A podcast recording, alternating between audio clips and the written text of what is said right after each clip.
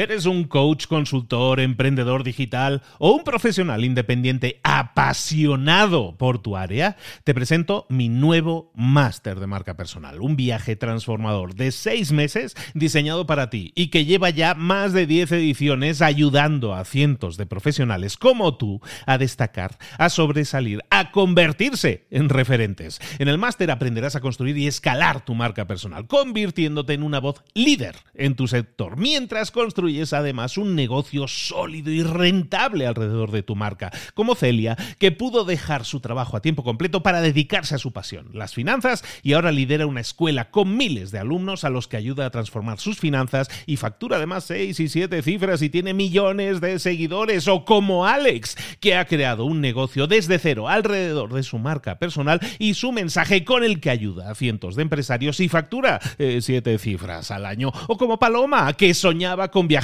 por el mundo y que ahora vive como nómada digital con cientos de miles de seguidores y más de 17.000 alumnos. Gracias al máster, su sueño pasó de ser una idea a una realidad rentable y reconocida. Este es el momento de que tú también dejes tu huella, de influir y de vivir por fin de tu pasión. Visita librosparaemprendedores.net barra marca y descubre muchas más historias de éxito de gente que confió en nuestro método. En junio comenzamos además la nueva generación y añadimos más novedades, más servicios y más soporte que nunca. Únete a la élite de profesionales que ya están cambiando sus vidas. ¿Estás listo? ¿Estás lista para desarrollar tu marca personal y ser nuestra próxima historia de éxito? Pues visita librosparaemprendedores.net barra marca y comencemos. ¿Te gustaría conocer los principios que utilizan cientos, miles de empresas para tener éxito, para crear empresas dinámicas, prósperas, empresas que siempre están en crecimiento? ¿Qué hacen esas empresas? ¿Cuál es su secreto? Pues esas empresas, todos sus éxitos se pueden explicar básicamente por una cuestión de principios, por una cuestión de leyes, pero no como las entendemos normalmente, como las leyes de, legalidad ni nada de eso, sino como las leyes inquebrantables que toda empresa debe seguir para garantizar su éxito. Y de eso vamos a hablar hoy, de esas leyes que te pueden garantizar el éxito en tu empresa.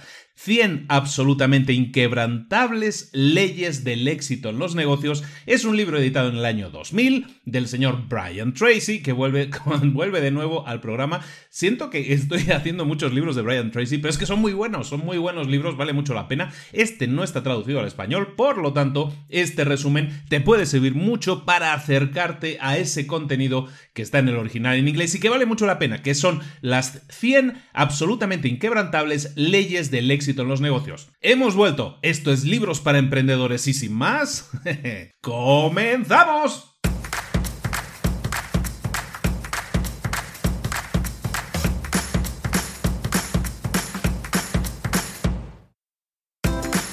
Bienvenidos al podcast Libros para Emprendedores para alcanzar el éxito en cualquier negocio que quieras emprender, debes formarte, debes estudiar, aprender para emprender. Y para ello, no hay nada mejor que un libro. En el podcast Libros para Emprendedores te ayudamos de tres maneras. Primero, seleccionando los mejores libros del mercado para ayudarte a emprender, a mejorar en tu emprendimiento. Segundo, te ofrecemos gratis un resumen de los puntos más valiosos explicados en cada libro. Y tercero, te damos finalmente pasos a seguir para poner en práctica todas esas lecciones aprendidas y así poder acortar tu camino hacia el éxito ya sea marketing, ventas, liderazgo, emprendimientos, mentalización, eh, vamos a analizar lo mejor de lo mejor, de los mejores libros del mercado y te lo vamos a dar todo bien masticadito y listo para ser aplicado. Soy Luis Ramos, empresario y emprendedor, y voy a acompañarte, si me lo permites, en este camino. Sin más, comenzamos. Muy buenas a todos, bienvenidos un día más a Libros para Emprendedores. Aquí estamos de nuevo. Recibe un cordial saludo de Luis Ramos de Libros para Emprendedores, el podcast de negocios que se escucha y se reescucha porque contiene resúmenes de libros que te interesan, porque los puedes aplicar, porque están llenos de acciones que puedes tener en cuenta, valorar y escoger aquellas que te pueden servir más para tu negocio, aquellas que te pueden servir más para tu startup, para tu emprendimiento, para que pases a la acción, las pongas en práctica y obtengas qué? Resultados. ¿Dónde, ¿Dónde has estado, Luis? ¿Qué ha pasado? ¿Estás bien? ¿Qué ha pasado con el podcast? Bueno, Esas preguntas me las han hecho en las últimas semanas mucho, entonces hago una nueva pausa para aquellos que escuchen el episodio de aquí unos meses van a decir, ¿y este ahora por qué está explicando? Bueno, el caso es que he estado un mes parado y eso requiere una explicación. Y es una explicación un tanto genérica, a lo mejor no quiero entrar en detalles porque es un tema personal, después de todo, pero mi vida está experimentando por muchos cambios y el cambio principal que ha sucedido en septiembre y de una manera básicamente inesperada pues es el... estamos eh, gestionando el divorcio. Estoy gestionando mi divorcio. Entonces, eh, pues he hecho una pausa. No he tenido muchas ganas de ponerme a grabar, no tenía la actitud, no tenía la pila necesaria para hacerlo.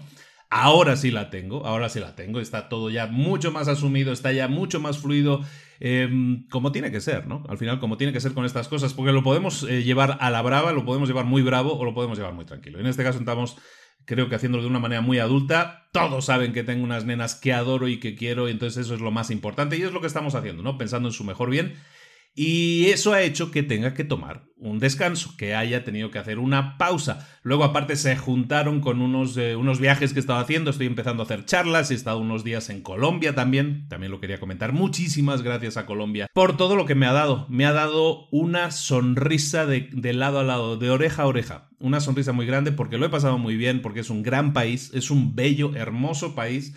La gente es increíble y he conocido a personas maravillosas y, vamos, eh, quiero volver, quiero regresar porque, mira, eh, uno se siente muy bien donde le quieren mucho. Me sorprendió el éxito que tenía el podcast en Colombia, yo no era tan consciente y aterrizarlo y ver el cariño de la gente y ver las... Eh, los talleres que estoy organizando, verlos llenos de gente, con gente hasta última hora entrando y queriendo entrar como fuera, mm, me da mucha alegría. He estado en Bogotá, he estado en Cali, también gente de Medellín que se trasladó a ver eh, en Bogotá o gente de Bogotá que luego iba a Cali. Ah, fantástico, fantástico. Entonces, solo palabritas de agradecimiento para para, para todo Colombia. Ahora sí, para todo Colombia. Voy a regresar muy pronto. Tengo motivos para hacerlo y, quiero hacerlo. ¿De acuerdo? Muchísimas gracias a Colombia. Entonces, todas estas cosas combinadas han hecho un cóctel muy raro. Este, este septiembre, que iba a ser un septiembre como de, de, de nuevo de agarrar ritmo y volver después de las vacaciones a grabar seguido y todo eso, pues se, se truncó. Pero son temas personales, te digo sobre todo. Y estoy bien. Para todos aquellos que se han preocupado por mí, para todos aquellos que me han dicho, Luis, ¿estás bien? ¿Estás bien? Pues muchísimas gracias. A todos ellos, a los que me lo han preguntado así, muchísimas gracias porque se han preguntado, se han preocupado por la persona. A todos aquellos que, lo único que hacen es aprovechar cualquier post para decir, ¿qué pasa con el podcast? ¿Qué pasa con el podcast? ¿Qué pasa con el podcast? Pues eh, pasa con el podcast que detrás hay una persona humana que tiene sentimientos y pasa por cosas en la vida como todos y que no es un robot. Y esa persona pues ha necesitado su tiempo, ¿de acuerdo? Y eso ha afectado al podcast. Sí, ha afectado al podcast, a la entrega del podcast, sí, pero el podcast no se detiene, el podcast sigue adelante, tiene más vida que nunca, tiene más seguidores que nunca. Es imposible que lo detenga. Es imposible que lo detenga. No podría detenerlo porque ya es mayor, es más grande que yo, ¿no?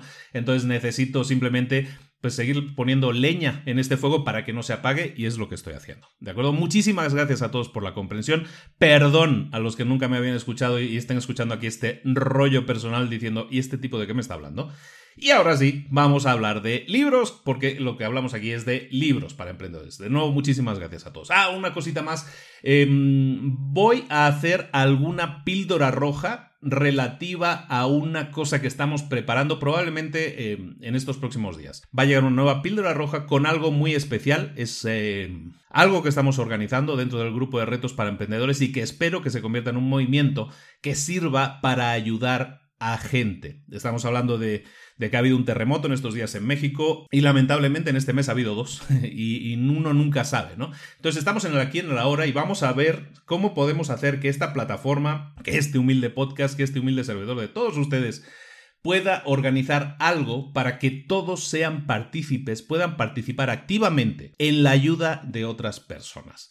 Y aunque eso no tenga por sí mismo mucho que ver con emprender, sí tiene todo que ver con ayudar. Y este podcast crea, se crea desde, desde, la idea de que hay que ayudar a los demás. Este podcast es un resumen de libros para aquellos que no tienen acceso a los libros o libros que no se han traducido y que puedan tener acceso a esos libros. Se, hace con el espíritu de ayuda. Y lo que pretendo es seguir ayudando. Entonces, eh, pues ha sucedido esto, nos toca de lleno. Yo vivo en Puebla, como muchos saben, entonces, pues aquí mismo ha sido el, uno de los epicentros de uno de los terremotos.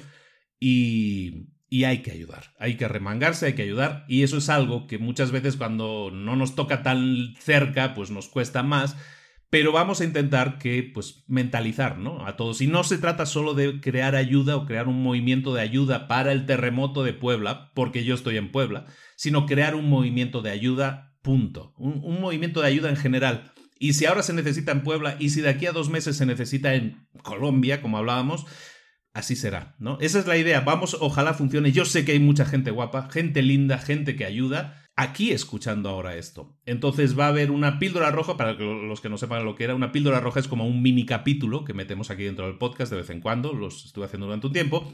Va a haber una píldora roja dedicada exclusivamente a eso.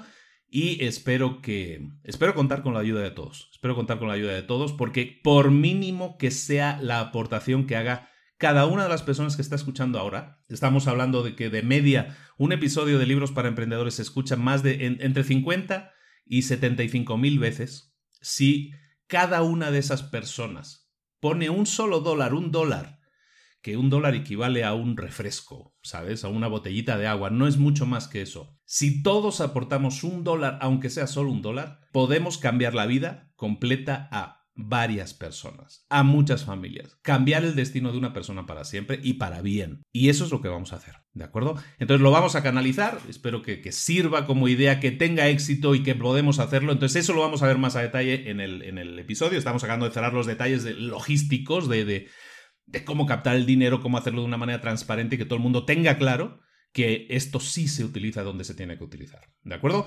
Ahora sí, ya, pausa de todo esto ya personal, aunque es muy importante, em, no es para lo que estás aquí. Tú estás aquí para escuchar el resumen de un libro y esta semana vamos a hablar de un libro que se llama así, The 100 Absolutely Unbreakable Laws of Business Success de Brian Tracy. Ese título tan fácil de decir y tan corto que se traduce también muy cortamente por las 100 leyes absolutamente inquebrantables del éxito en los negocios. Es un libro publicado en el año 2000, Brian Tracy, ya hemos visto dos libros de él, de psicología de ventas, hemos visto uno muy bueno de sus mejores libros y este es muy bueno también porque es un compendio de muchísimas cosas. No estamos hablando de un consejo, de dos o tres consejos o de dos o tres enfoques a la hora de, de, manejar tu empresa. Estamos hablando de 100 enfoques, leyes, principios, que básicamente explican el éxito de cualquier empresa hoy en día. Agarra cualquier empresa, eh, cualquier empresa, escoge cualquier empresa y vas a ver que todas ellas, cualquiera de las que estés escogiendo, da igual, utilizan una, dos, tres, diez, veinte, treinta de estas leyes aplicadas a su negocio. Cuantas más apliques,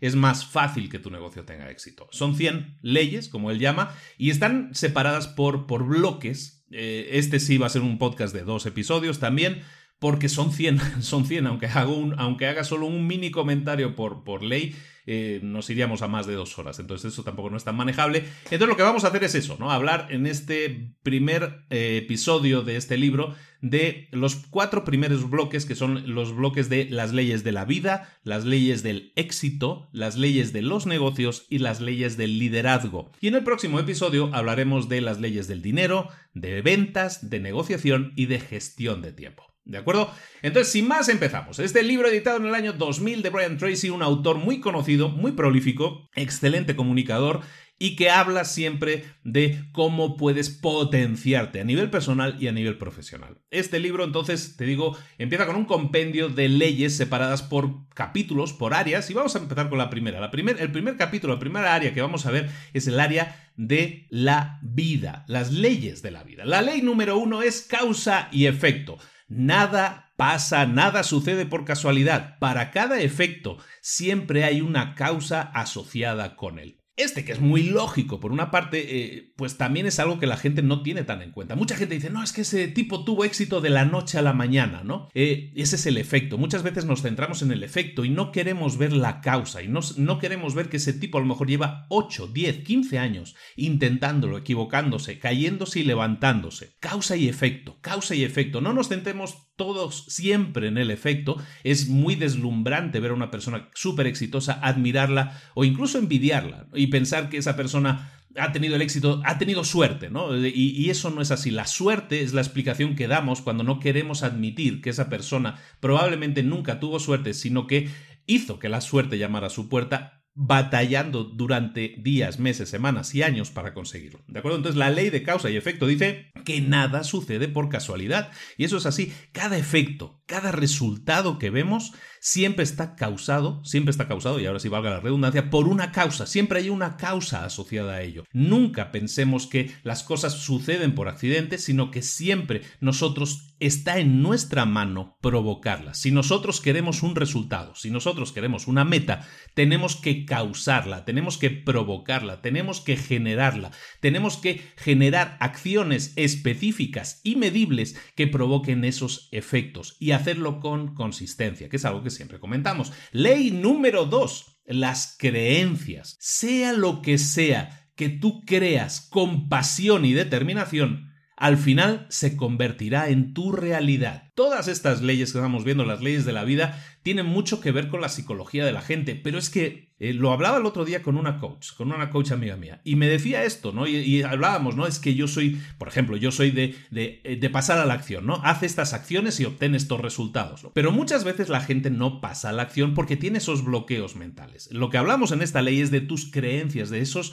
de, de la forma en la que tú piensas. Si tú crees apasionadamente en algo, si tú crees que eso es lo que quieres hacer, si tú no ves otra opción que hacer eso que quieres hacer, eso se va a convertir en una realidad. Por lo tanto, estamos hablando de, de, oportunidades potenciales de conseguir lo que tú quieras. Tú puedes soñar, ser lo que tú quieras, pero tienes que creerlo. Y creerlo tiene que ver más con la visualización, con sentir que es posible, con verte ya en, en esa situación, visualización de nuevo, y entonces actuar de la manera en la que se supone que tiene que actuar alguien que ha tenido ese resultado. Si tú crees con pasión que ese es el resultado que tienes que tener y actúas de esa manera, tus creencias van a ser esas y tus resultados siempre van a ir siguiendo a tus creencias. ¿De acuerdo? Ley número 3. Expectativas. Una cosa son las creencias, es la forma de pensar, no lo que tú crees, ¿no? Y otra cosa son las expectativas. La vida siempre te va a dar lo que tú le pidas a la vida. Si tú esperas de la vida algo, generalmente eso es lo que vas a obtener. Por lo tanto, eso significa que si tú tienes confianza en que vayan a suceder cosas buenas, cosas buenas van a suceder. Y de la misma manera, si tú crees que te van a pasar cosas malas, te van a pasar cosas malas. Tiene mucho que ver con, lo que en tú te concentras. Cuando tú en tus pensamientos te centras solo en cosas buenas, en cosas de construir, de crear, de desarrollarte, eso es lo que tú llenas tu mente y como llenas tu mente de eso, hablábamos antes de las creencias, como eso es lo que ocupa tu mente, ¿qué es lo que vas a hacer? Las acciones que van a seguir van a estar relacionadas con lo que tienes en tu mente. Si tú tienes en tu mente miedo al fracaso, si tú estás hablando siempre de palabras como fracaso, voy a fracasar, esto va a salir mal, no quiero que me salga mal, todas esas palabras que tienen que ver con fracaso, con mal, con cosas que no están bien del todo,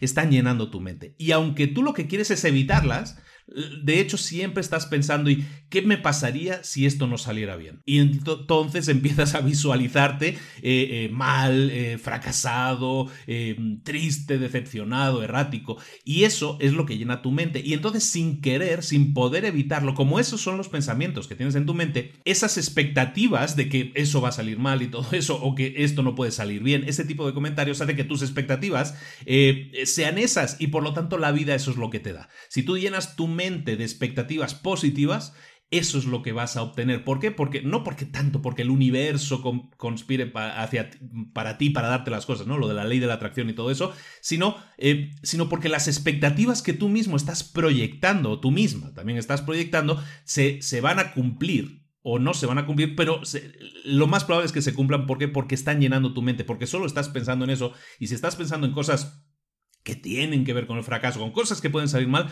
eso es lo que te puede estar pasando. Esa es la ley 3 de las expectativas. Por lo tanto, ¿en qué te tienes que concentrar? En pensar positivamente, en pensar constructivamente, en pensar hacia adelante, hacia arriba.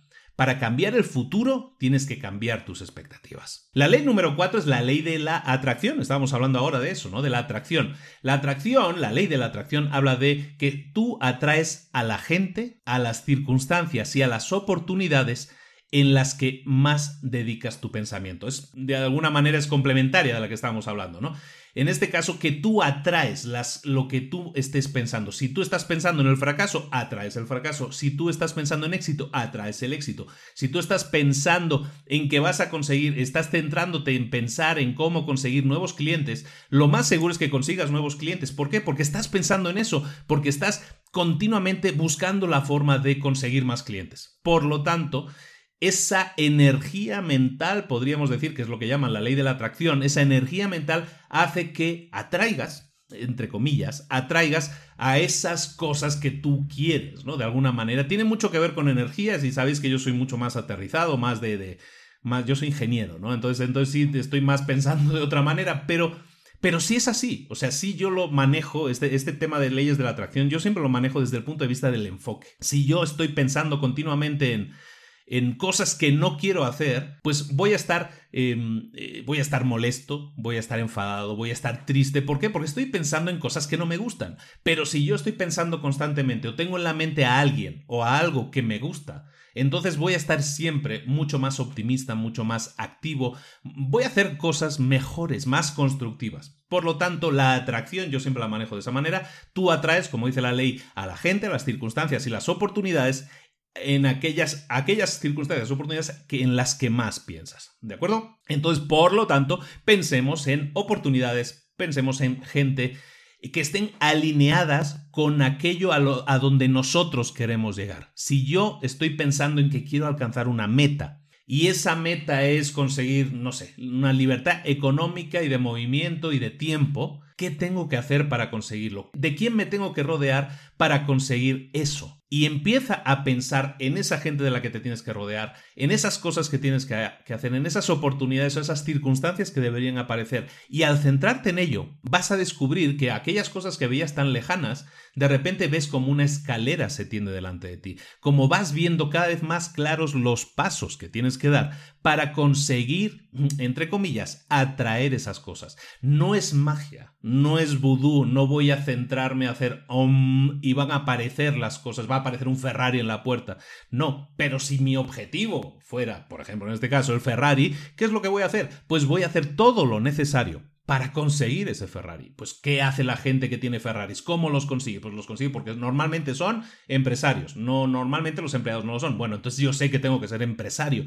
¿Qué tipo de empresa tengo que tener? ¿Qué tipo de ingresos tengo que tener? ¿Qué tipo de calidad de vida tengo que tener para poder permitirme tener ese Ferrari? Eso es ley de la atracción, pero lo que haces es centrarte en aterrizarla de manera que no tanto en magia, sino tus pensamientos estén orientados a alcanzar, a alcanzar esa meta y lo que vas a traer es la forma, las oportunidades, la gente, las circunstancias necesarias para conseguirlo. La ley número 5 es la ley de la correspondencia. Tu mundo exterior siempre es un reflejo perfecto de tu mundo interior. Esta es la última ley que estamos hablando de la ley de la vida, la ley de la correspondencia. Tu mundo exterior es un reflejo de tu mundo interior. Tal cual. Y eso es así, todo el mundo puede ser consciente y todo el mundo puede decir que sí con la cabeza ahora mismo, pero es que es así. Si todo cambio a nivel personal, a nivel profesional, a nivel de circunstancias, de oportunidades, empieza por ti, empieza dentro de ti. Si tú quieres proyectar una vida mejor, empieza por ser tú una mejor persona, empieza por crecer interiormente. Si tú quieres ser una mejor persona, un mejor deportista, un mejor padre, un mejor autor, un mejor escritor, un mejor empleado, un mejor director, un mejor jefe, lo que sea, ese es tu mundo exterior. Pero para que eso suceda, tú tienes que cambiar por dentro, tú tienes que alinear primero tu interior para decir, yo tengo que actuar como el mejor padre posible, yo tengo que actuar como el mejor director posible, yo tengo que actuar y eso tiene que salir de ti. ¿De acuerdo? Cuando te enfocas en crecer interiormente, eso se refleja, como dice la ley de la correspondencia, exteriormente y el exterior refleja entonces lo que tú ya eres, lo que tú proyectas que quieres ser. Si tú vas a ser el mejor padre, el mejor empleado, el mejor emprendedor, el mejor lo que sea, el mejor vendedor, da igual. Para todo aquello que quieras, no solo para empresas, sino para tu crecimiento y tus deseos y tus metas, tienes que empezar por ti mismo, por cambiar dentro de ti aquello que necesita ser cambiado para que lo que tú quieres que suceda realmente le des oportunidad a que suceda. Esas son las leyes de la vida. Pasamos al siguiente bloque que son las leyes del éxito. Las leyes del éxito, la primera es la ley número 6, la ley que llamamos control. Cuanto más en control sientas que está tu vida, mejor te vas a sentir. Eso que es una obviedad también, eh, pues tiene mucho que ver con el enfoque y con la forma en cómo hacemos las cosas. La gente exitosa, la gente feliz, siente que controla sus vidas y claro, al conseguir ese control pueden enfocarse entonces en aquellas cosas que quieren conseguir, en sus metas. ¿Por qué? Porque lo tienen todo, entre comillas, en control. Controlado. Controlar tu mente, que es algo importante, es algo básico. En este caso, controlar tu mente te sirve para conseguir eso. ¿Y cómo controlas tu mente? ¿Cómo controlas tus circunstancias? Controlando tu mente es controlar la forma en que tienes que moverte y hacia dónde tienes que moverte. Si tú sabes que tienes que llegar a una meta, si tú sabes que tienes que conseguir esa meta, si tú te enfocas en dar cada día un paso que te acerque a esa meta, siempre vas a sentir que estás en control. ¿Por qué? Porque sabes a dónde quieres llegar, sabes el camino que estás recorriendo y sabes cuál es el resultado que vas a tener. Eso es tener control de tu vida. Cuando tú dejas que la vida te lleve, dejas que la vida te guíe, entonces pasa el descontrol, no tienes control. Y si no sabes a dónde vas, si no sabes cuál es tu meta, nunca vas a poder trazar un camino que te lleve a ella. Es de lógica, si no sabes a dónde vas, no hay camino que te lleve a ese lugar, nunca lo vas a conseguir. Por lo tanto, volvemos a lo mismo, define esa meta y define el camino que te vaya a llevar a ella y entonces tus acciones, tus circunstancias van a estar, siempre rotando, van a estar siempre girando alrededor de ese control que tú tienes sobre la situación y sobre sobre el punto al que quieres llegar y el punto que quieres alcanzar. Esa es la ley número 6. La, la ley número 7 es la ley de los accidentes o de las casualidades, podríamos decir, ¿no? Pero bueno, lo llaman accidentes en el libro. Mucha gente cree que la vida es aleatoria y que todo lo que sucede sucede por accidente. De eso trata la ley. Bueno, para librarte de esta ley, es decir, para librarte de la ley de que todo pasa por casualidad y que tú no puedes hacer nada, o sea, que todo pasa por suerte o por mala suerte, que es otra manera de decirlo,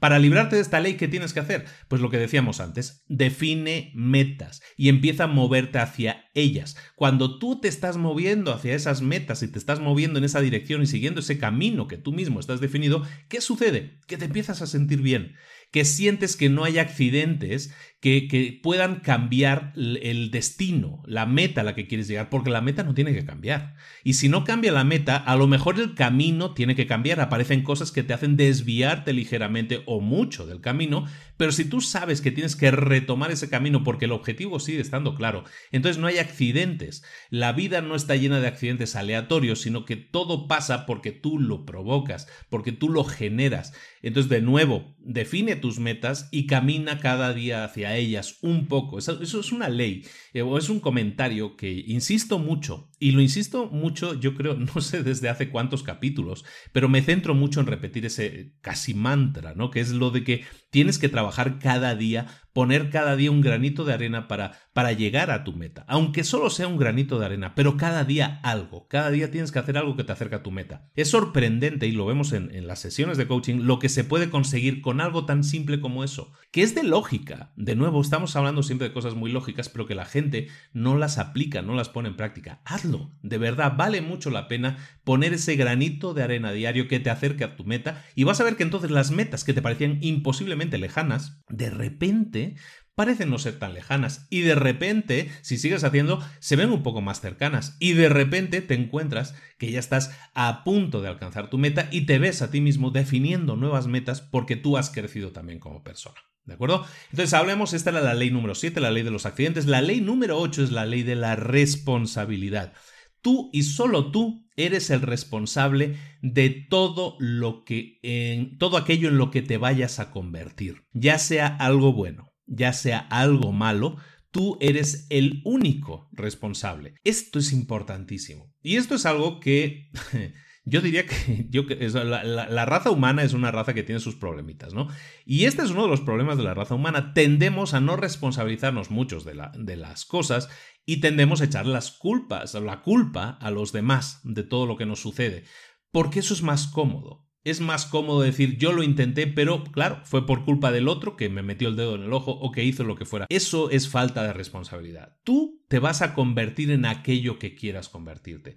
Porque esa tenacidad, el no desfallecer, el responsabilizarte de alcanzar, de nuevo lo que hablábamos, alcanzar tu meta, es lo que va a hacer que tus pensamientos estén enfocados en conseguir ese resultado, en crear las oportunidades, las herramientas necesarias para alcanzar ese resultado. Cuando tú eres el único responsable de toda decisión que haces o que tomas o que decides hacer, entonces nadie Nadie es más responsable que tú de ello y tampoco nadie existe a quien culpar y tampoco nadie va a ir a tu rescate. Cuando piensas de esa manera que tú eres al 100% responsable de tu vida, es entonces cuando tu forma de actuar también cambia. No estás esperando de voy a intentar cruzar el mar pero y si me, me, empiezo a ahogar, sé que alguien me va a tirar un flotador. Cuando dejas de pensar en eso y piensas que me voy a tirar al mar, puede que fracase, puede que no, entonces mejor tomo las acciones, creo las circunstancias necesarias para que lo peor no suceda. Estás actuando con responsabilidad. Es la ley número 8. La ley número 9, la ley número 9 es la ley de la dirección. La gente exitosa tiene siempre un sentido de dirección. ¿A dónde se dirigen? Hablando en ese sentido de dirección, de dirección en todas las áreas de su vida.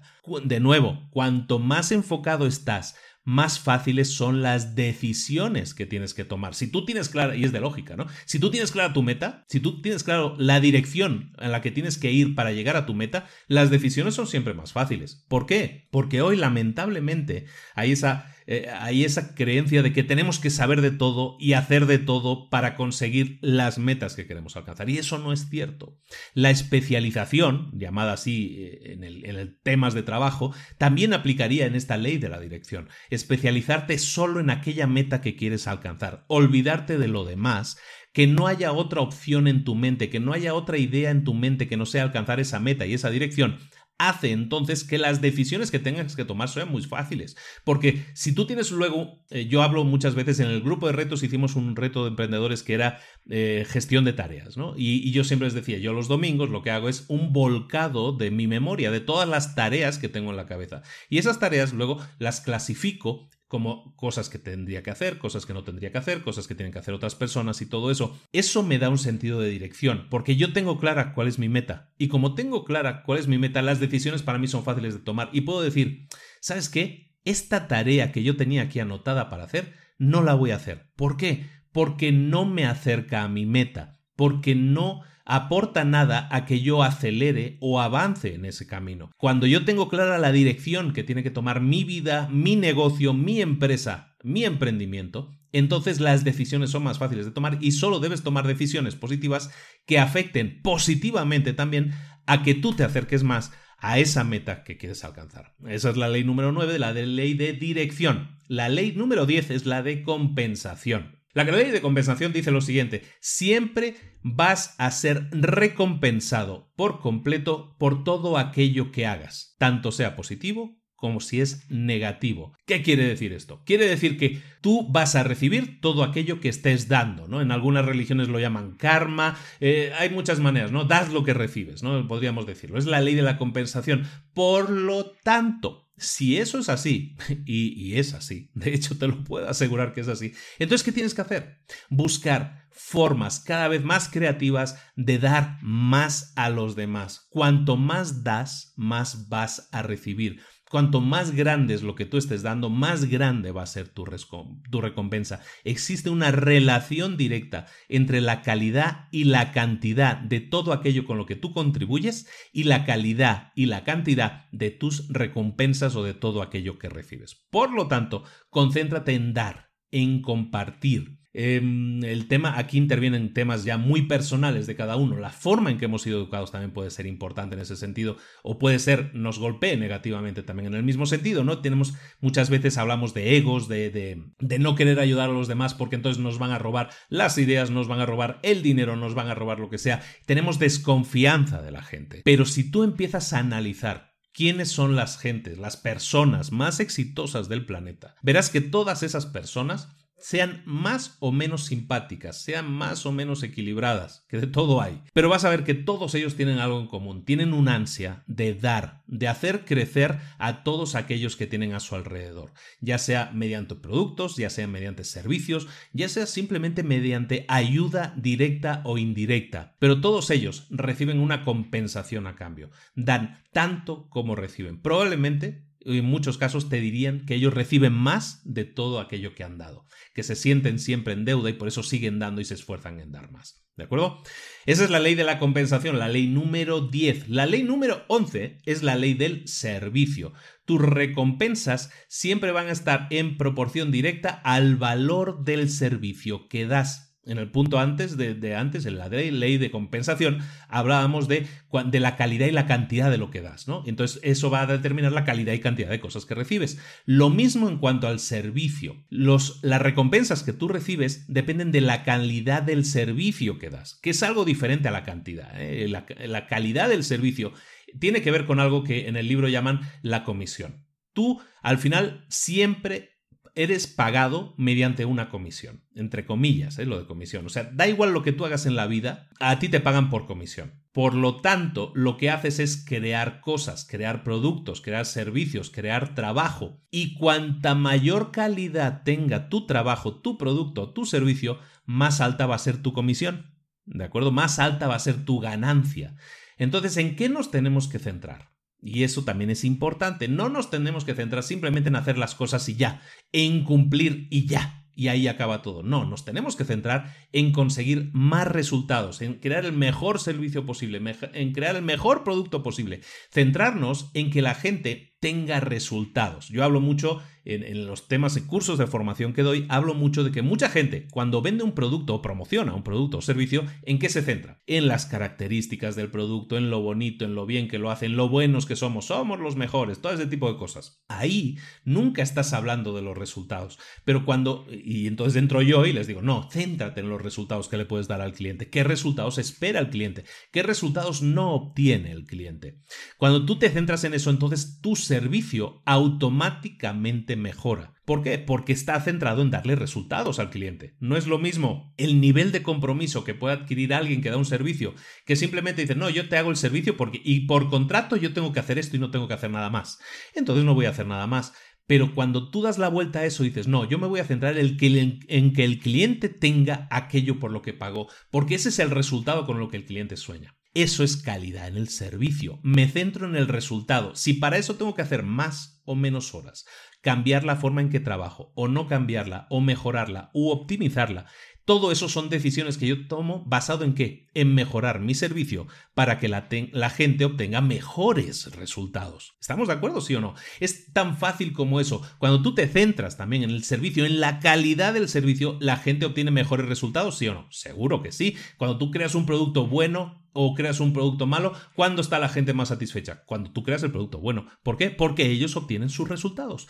Todo gira alrededor de los resultados. Por lo tanto, la ley 11 del servicio dice, te repito, que tus recompensas, las tuyas, derivan siempre del valor de la calidad del servicio que das. Es decir, tú vas a ganar más si consigues que los clientes o los eh, los recipientes de, tu ayuda reciben más y mejor calidad. ¿De acuerdo? Ley número 12 es la ley del esfuerzo. ¿De qué estamos hablando aquí? Del esfuerzo que hay que hacer para grabar un podcast con tantas leyes. Hoy vamos a hacer como cuarenta y tantas. Estamos hablando, ley número 12, la ley del esfuerzo. Todos, todos los logros que valen la pena requieren de trabajo duro por tu parte.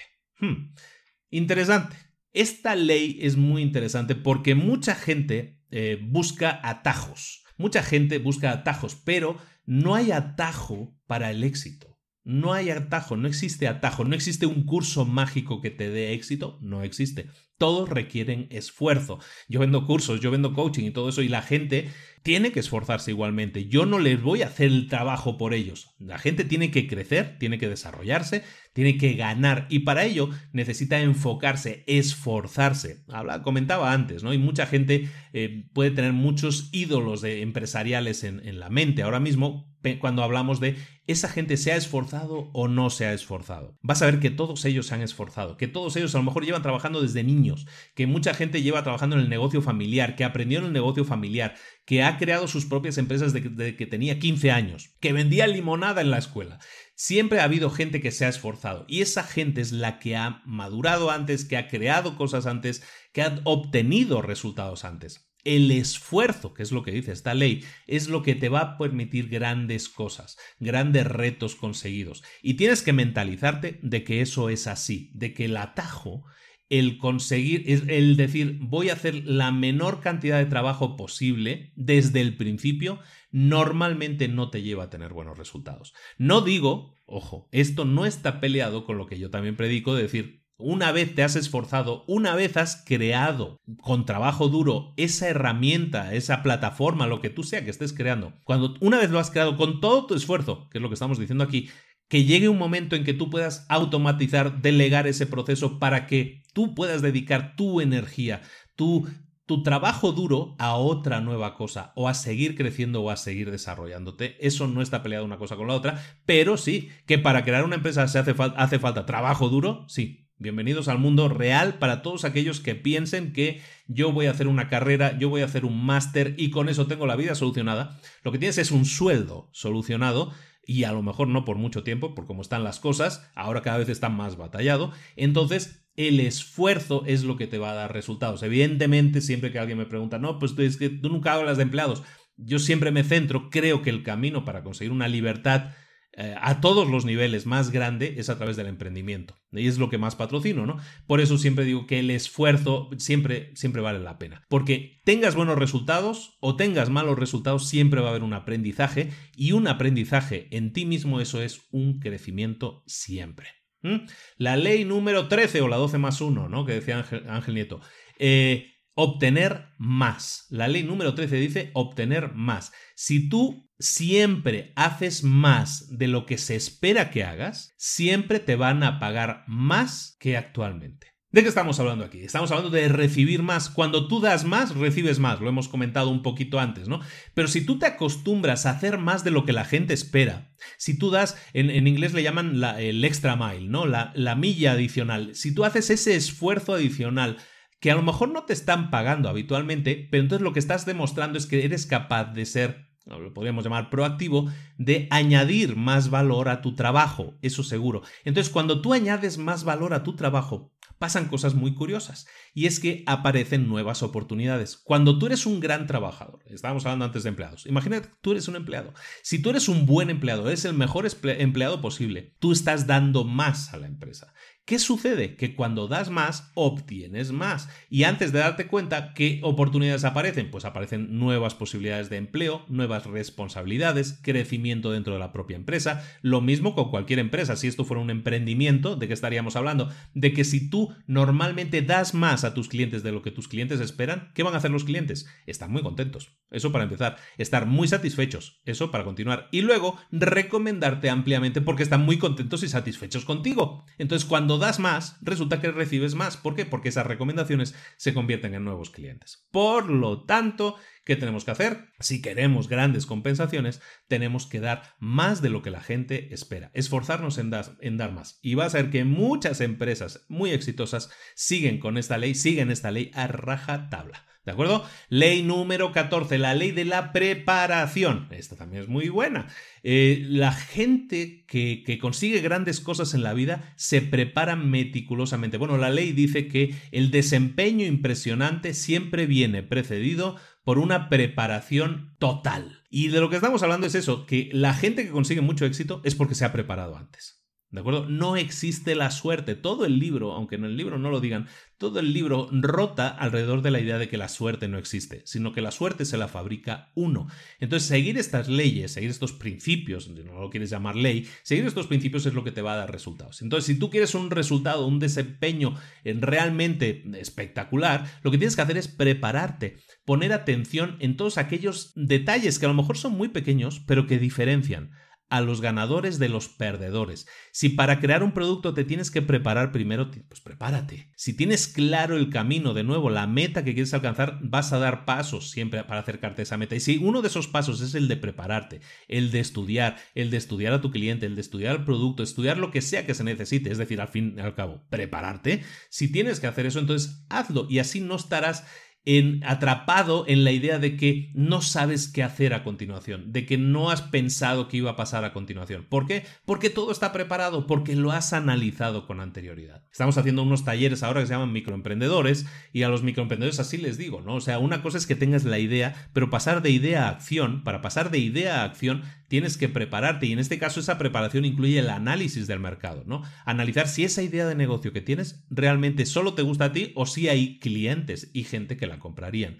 Ese análisis, esa preparación va a conseguir que aumenten tus posibilidades de éxito más o menos en un 60%. Simplemente con analizar al cliente y eh, probar primero si tu, si tu negocio, si tu idea de negocio tiene sentido que funcione. Eso es preparación. No es decir, tengo una idea de negocio, la voy a poner en práctica y voy a crear una empresa y voy a invertir tanta cantidad de dinero y voy a tener una secretaria y voy a tener una oficina y de repente, después de toda esa inversión, pones el producto a la venta y resulta que no se vende. ¿Por qué? Pues porque no analizaste, no te preparaste, te centraste en pasar a la acción, pero no te centraste en preparar o en verificar realmente si esa acción estaba enfocada al resultado o no. Y luego te diste cuenta, lamentablemente, de que no, eh, de que eso no era así.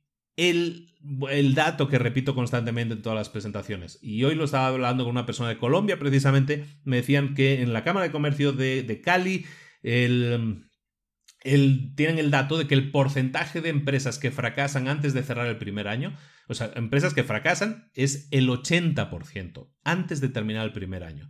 En México los datos no son mucho mejores, es el 75%. Entonces estamos hablando de un montón de, de empresas que fracasan, de tiempo, dinero y energía desperdiciados Tres de cada cuatro empresas. En algunos casos estamos hablando de cuatro de cada cinco empresas. Eso es muchísimo. Es muchísimo dinero, tiempo, energía, ilusiones, sensaciones eh, positivas al principio que se convierten en negativas. Todo eso no digo que lo podamos evitar al 100%, siempre va a haber alguien que fracase, pero cuanto más preparado estés, que es lo que dice esta ley 14, cuanta más preparación hayas tenido, más fácil es que las cosas te vayan bien porque puedes evitar caer en los agujeros en los que caen todas esas empresas, esas tres de cada cuatro empresas, esas cuatro de cada cinco empresas en el caso de Colombia, que están fracasando. ¿De acuerdo? Entonces preparémonos, siempre preparemos todo lo que estamos haciendo. No nos perdamos en la preparación, la preparación excesiva eh, eh, influye mucho en que no nos movamos, en la inactividad, pero sí tenemos que preparar las cosas. Para mí preparar es, si tengo una idea, es eh, probarla, pasar a la acción lo más rápido posible probándola con un pequeño nicho de mercado. ¿Funciona? Si funciona, entonces sí la, hago, ¿no? La escalo, que se dice, ¿no? Ley número 15 es la ley de la eficiencia. Cuanto más tienes que hacer, más cosas estás forzado a escoger que son importantes o no. Esta ley de la eficiencia dice que todas aquellas personas que, tienen gran éxito en la vida, que son super empresarios, normalmente lo que tienen en su plato es demasiada comida, que se suele decir. Tienen demasiadas cosas en su plato, tienen demasiadas bolas con las que hacer malabares, tienen demasiadas cosas. Entonces, ¿qué hacen esas personas para conseguir eh, tener éxito? Pues lo que estamos hablando en esta ley número 15, eficiencia, lo que hacen es enfocarse de forma inteligente, pero sobre todo enfocarse en aquello que es realmente más importante. Te ponía el ejemplo de las tareas, ¿no? Si tú tienes eh, el volcado que, que, yo hago los domingos, ¿no? Por ejemplo, tú haces el volcado de tareas que tienes que hacer la próxima semana. Yo, para ser eficiente, lo que tengo que hacer es centrarme en qué tareas me van a producir el mayor beneficio. ¿Cuál es mi mayor beneficio? Alcanzar mi meta. Entonces, si yo quiero alcanzar una meta, me voy a centrar en las tareas que me acerquen más rápidamente a mi meta. Es de lógica, ¿no? Eso es la eficiencia, simplemente eso. Cuando tú te enfocas en lo que es más importante, y lo más importante siempre es una decisión personal, tú decides qué es lo más importante, pero siempre decídelo de acuerdo al objetivo, la meta que quieres alcanzar, entonces al hacerlo, entonces el trabajo que tú haces eh, es clave, porque te centras en los puntos claves que te permiten llegar a tu meta lo antes posible. ¿Y qué haces con lo demás? Lo ignoras, lo delegas, o lo eliminas. ¿Por qué? Porque tú estás siendo eficiente y estás haciendo con tu tiempo lo mejor que puedes, que es dedicarte a las dos, tres, cuatro tareas diarias que te pueden acercar a tu meta más rápidamente. Eso es eficiencia. Ley número 15. La ley número 16 es la ley de la decisión. Cada gran paso adelante que uno da siempre va precedido de una decisión o de un compromiso de pasar a la acción. Estamos hablando de decisión, de toma de decisiones. ¿no? Todas aquellas personas que tienen gran éxito en las empresas son decisivas. Decisivas en, el punto, desde el punto de vista que toman decisiones. ¿De acuerdo? Son grandes decisores, toman muchas decisiones y saben lo que quieren. Y cuando sabes lo que quieres, vas tras ello con agresividad en algunos casos. Esos atributos son los que hacen que cuando tú tengas que tomar decisiones, siempre las vayas a hacer alineándote con aquel lugar al que quieres llegar. Es lo que estábamos hablando antes, ¿no? Estábamos diciendo que si tú tienes claro a dónde vas, vas a ser eficiente, ¿no? Vas a, dedicarte solo a aquellas cosas que sumen lo antes posible el, el llegar a tu meta lo antes posible.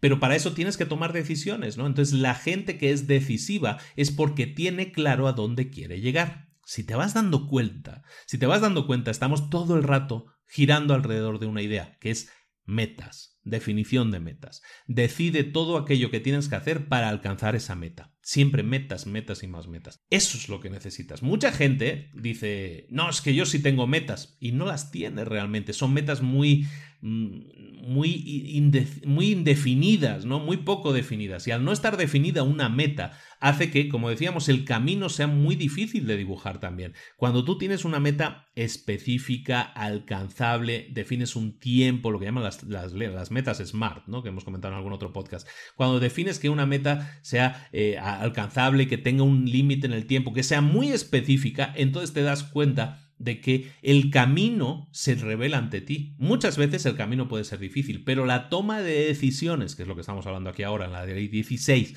tu toma de decisiones siempre va orientada al, al bien mayor, que en este caso es alcanzar tu meta. Por lo tanto, para tomar grandes decisiones, para ser súper decisivo, ¿qué es lo que tienes que tener claro? Tu meta. Este episodio llega hasta ti gracias al Instituto de Emprendedores.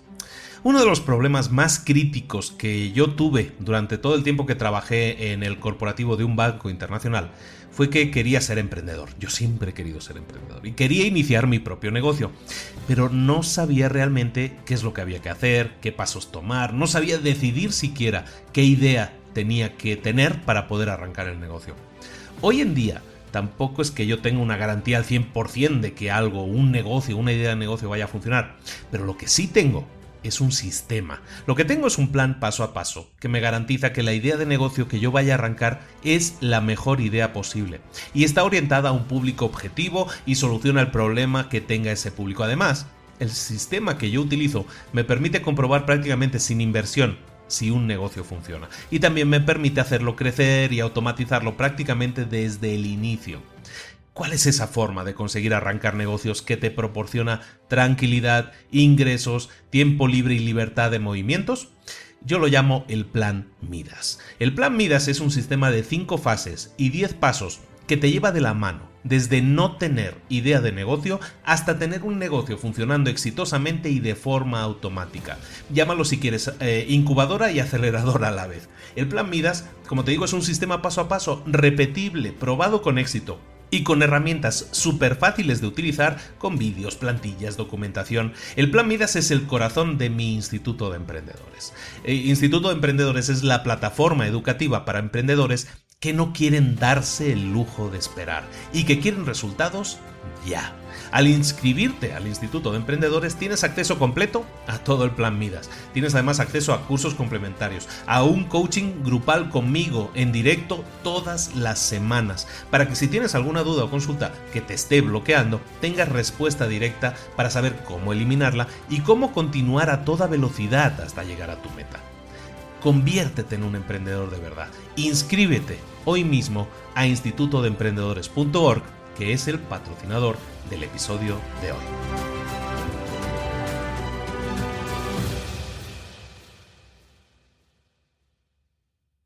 La ley número 17, la ley de la creatividad, que así se llama, dice que cualquier gran avance, cualquier gran resultado, siempre viene, viene, precedido de una idea, y esa idea normalmente sale de la mente de una única persona. Estamos hablando de creatividad. Las ideas son claves Es de lógica.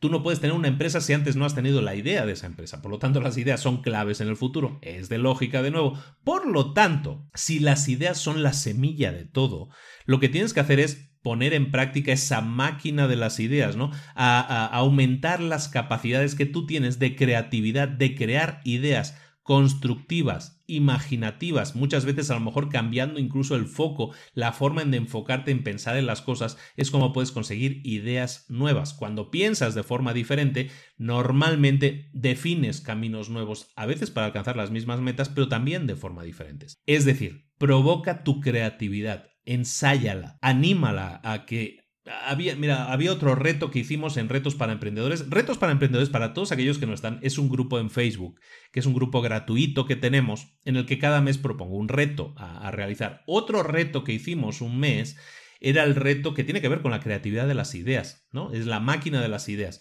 Cuando tú em, todos los días te dedicas a crear ideas, en aquel caso el reto era crear 10 ideas de negocio nuevas todos los días. Crear significa simplemente idearlas, tener la idea de oye, mira, he detectado un problema de una gente que no tiene una solución todavía.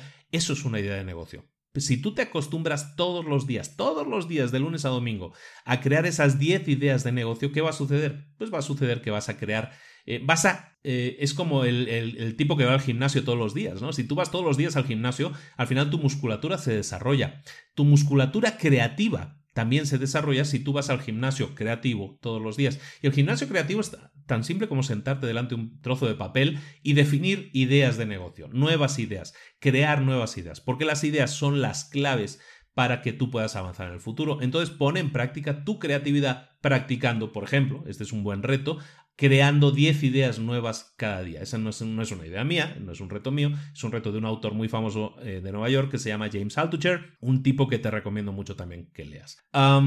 su libro se llama, por ejemplo, el de La máquina de hacer ideas, es que, no, es que no están traducidos al español, creo que los libros de James Altucher, pero The Idea Machine tiene un libro al respecto que habla de eso, ¿no? De la máquina de hacer ideas, pero en todos sus libros menciona este ejercicio como un ejercicio clave para su creatividad y para su éxito profesional. Por lo tanto, vale la pena escuchar, como decíamos al principio, a todos aquellos que hayan tenido éxito y adaptar todas esas cosas que ellos hacen o que consideran claves para conseguir un éxito, pues que lo hagamos nosotros también. Ley número 17 era la creatividad. Ley número 18, flexibilidad. La ley número 8 dice lo siguiente, el éxito requiere que tengas claramente definida una meta, pero que seas flexible con los medios que vas a utilizar para conseguirla. Ojito a eso. Requiere que tengas una meta claramente definida. Todo lo que hemos estado diciendo hasta ahora. Perfecto. Pero tienes que ser flexible, la ley se llama flexibilidad, tienes que ser flexible sobre los medios que vas a utilizar para alcanzar esa meta. ¿Por qué? Porque estamos en un mundo que está cambiando constantemente y ahora parece que se acelera, ¿no? Cada año, cada dos años parece que han pasado 10, ¿no? Con todos los avances, los cambios a nuestro alrededor. En general, eh, las cosas cambian siempre a nuestro alrededor. Y si las cosas cambian, quiere decir que nosotros tenemos que actuar de acuerdo a eso. La gente que tiene éxito es la gente que, en España dicen que tiene, que tiene cintura, ¿no? Que es capaz de, de, reaccionar eh, rápidamente ante una situación cambiante.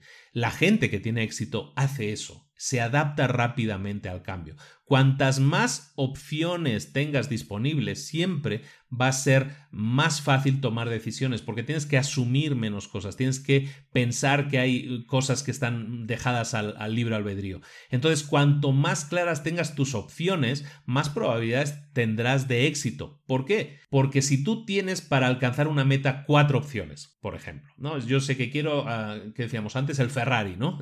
si yo quiero alcanzar el Ferrari, yo sé que tengo a lo mejor tres opciones, ¿no? Tengo la opción de de, yo sé, de, de, de, crear una empresa de bienes raíces, por ejemplo, en el que voy a comprar y vender casas, o en el que voy a comprar y vender terrenos, o voy a actuar de intermediario en ventas de grandes lotes, y eso me va a generar unas comisiones muy altas. Y con una comisión muy alta me puedo permitir pagar un pues un leasing de un Ferrari y lo hacerlo. Eso es una, es una forma de hacerlo. A lo mejor otra forma de hacerlo es crear una empresa de servicios que cree páginas web informáticas. Y esa es otra forma de hacerlo. Pues sí, está bien, pero ¿qué pasaría pasaría si una de esas formas, tú tienes varias formas, varias formas de llegar a tu meta, ¿qué pasaría si una de esas formas, una de esas maneras de llegar a tu meta desapareciera? Pues que tú vas a tener la flexibilidad suficiente para decir, bueno, se me cerró el camino de, los bienes raíces, voy a probar con el tema, o voy a enfocar más mis esfuerzos en el tema online, ¿no? En lo que estábamos diciendo. Cuando tú tienes esa flexibilidad de decir, para alcanzar mi meta puedo tomar el camino A o puedo tomar el camino B, entonces esa flexibilidad te permite tomar mejores decisiones y decir, si se me cerró, eh, hay otro, estoy muy de dichos, ¿no? Estoy haciendo muchos dichos, ¿no? Hay un dicho en España que dice que cuando se cierra una puerta, se abre una ventana. Entonces, cuando se cierra una puerta y se abre una ventana, quiere decir eso, que a lo mejor a veces se te va a cerrar un camino, pero eso no quiere decir que tengas que rendirte. Sé flexible y busca otra alternativa. Y a lo mejor no es una puerta, es una ventana, pero vale lo mismo, ¿no? Tienes que ser flexible y los grandes exitosos del planeta así son, son flexibles y si aparece un contratiempo, saben tomar un camino alternativo. Son flexibles. Ley número 19, la persistencia. Persistencia es la habilidad o es la forma que tenemos de medir nuestras propias creencias y nuestras habilidades de tener éxito. La persistencia es autodisciplina en acción. Persistencia. Y esto es algo que se está poniendo muy de moda. Hay toda una serie de autores de Gary Vaynerchuk, que es el que viene siempre a mi mente, porque siempre habla del hustle, ¿no? Del, de la lucha continua, ¿no? De estar todo el día dándole, dándole, dándole para, para conseguirlo. Eso es autodisciplina. Primero tenemos que, aquí no lo dice, pero tenemos que tener siempre lo que llaman el self-awareness. Los, eh, los, eh, los, americanos llaman el self-awareness. Es el, ser autoconsciente de uno mismo. Cuando tú eres autoconsciente de lo que puedes y de lo que no puedes hacer, entonces puedes definir la disciplina mucho mejor porque sabes de lo que eres y de lo que no eres capaz. Y entonces tu disciplina es eh, pasar a la acción, pero sabiendo tus activos, aquello que puedes aportar y aquello que no puedes aportar. Y entonces la persistencia es esa disciplina puesta en práctica. ¿De acuerdo? Cuando tú sabes lo que puedes hacer y te concentras en lo que mejor puedes hacer, lo que estamos hablando, en nuestros puntos fuertes, entonces la persistencia es hacerlo con continuidad, hacerlo con insistencia. Lo que decíamos, dar un paso cada día, por pequeño que sea, juntar un granito de arena más todos los días, por pequeño que sea. Esa autodisciplina en acción, el, no desistir, el no rendirse, es lo que te genera resultados. Al final, y no se tarda tanto en tener resultados siempre que se tiene esa constancia, esa persistencia. De nuevo, y terminamos, estamos terminando este segundo bloque, cuando nosotros vemos a gente que decimos, no, es que esta gente ha tenido súper éxito, qué suerte ha tenido, eso le pasó por accidente, es que nació en una familia rica, lo tuvo mucho más fácil. Sí y no. Es decir, sí te puede ayudar estar en una familia rica, sí, evidentemente, te puede eliminar alguno de los obstáculos del camino, pero los obstáculos principales no los elimina. Incluso puede que añada otros obstáculos. Lo que sí te garantiza resultados y eso es independientemente de tu entorno externo, es la persistencia. Si tú tienes claramente definida la meta a la que quieres llegar, da cada día un paso, por pequeño que sea, que te lleve, que te acerque a tu meta. Eso es realmente lo que sí te va a dar resultados. Y entonces sí, si alguien dice es que tuviste suerte, tú le vas a mirar con una sonrisa y le vas a decir, mm, mm, lo que tuve fue persistencia. Esa es la ley número 19.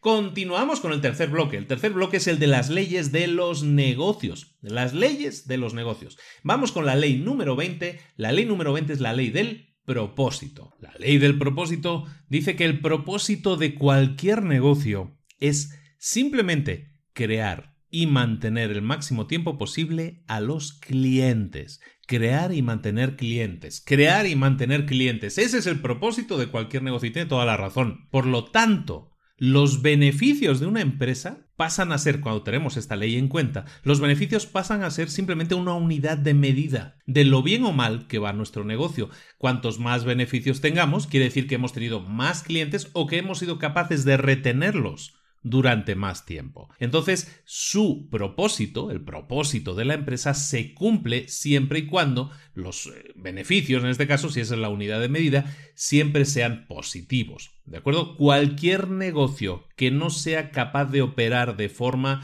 eh, teniendo beneficios, ¿no? Teniendo un margen de beneficios superior al cero, entonces no tiene mucho sentido ni mucho futuro. Y recuerda siempre, los beneficios de la empresa son una unidad de medida que lo único que depende es de la capacidad que tenemos de crear y mantener clientes. Ojo, ¿qué es un cliente? Un cliente no es un interesado, ¿eh? un cliente es alguien que paga. ¿De acuerdo? Un prospecto es alguien que puede estar interesado en, un, en, tu producto o servicio. Un cliente es aquel que te compra, que saca la cartera, que saca la tarjeta y te paga. Eso es un cliente y esa es la persona que tienes que mantener más y más tiempo para que tu empresa cumpla su propósito, que es tener esos beneficios que significa que tienes, estás creando y manteniendo clientes. Ley número 21 es la de la organización. La organización de un negocio, lo que se llama la organización en un negocio, es un grupo de gente tú en una empresa grande o pequeña tienes lo que se llama una organización. Y una organización es ese grupo de gente que están enfocados en qué?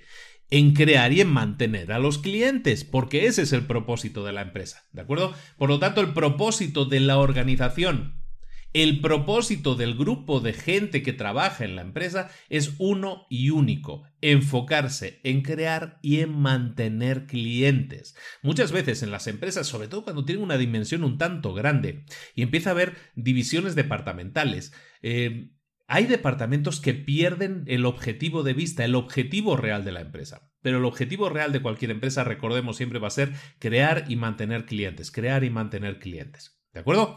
Entonces, como fundadores, como creadores de una empresa, lo que tenemos que hacer es especializarnos y, eh, escoger, seleccionar a la gente que sea mejor para cada puesto de trabajo. Porque cuando nosotros hacemos crecer la organización, lo hacemos también con un único objetivo. Creamos la organización con el objetivo de crear y mantener clientes. Pero si crecemos la organización, es decir, si ponemos a más gente a trabajar en nuestra empresa, básicamente, si creamos trabajos, si creamos una estructura cada vez más grande ese objetivo tiene que seguir siendo el mismo. Es decir, si metemos más gente es porque de esa forma vamos a crear y vamos a ser capaces de mantener durante más tiempo a los clientes. Si eso no se cumple, lo que estamos haciendo al crear una organización o al hacerla más grande, si no cumplimos con el objetivo de crear y mantener más clientes, entonces lo que estamos creando es más gastos y lo que estamos haciendo es que esa empresa funcione peor y no cumpla su propósito, que como recordamos es crear y mantener clientes. Ley número 22, esta era la 21, organización. La ley número 22 es la satisfaction, que decía eh, los Rolling Stones, la satisfacción.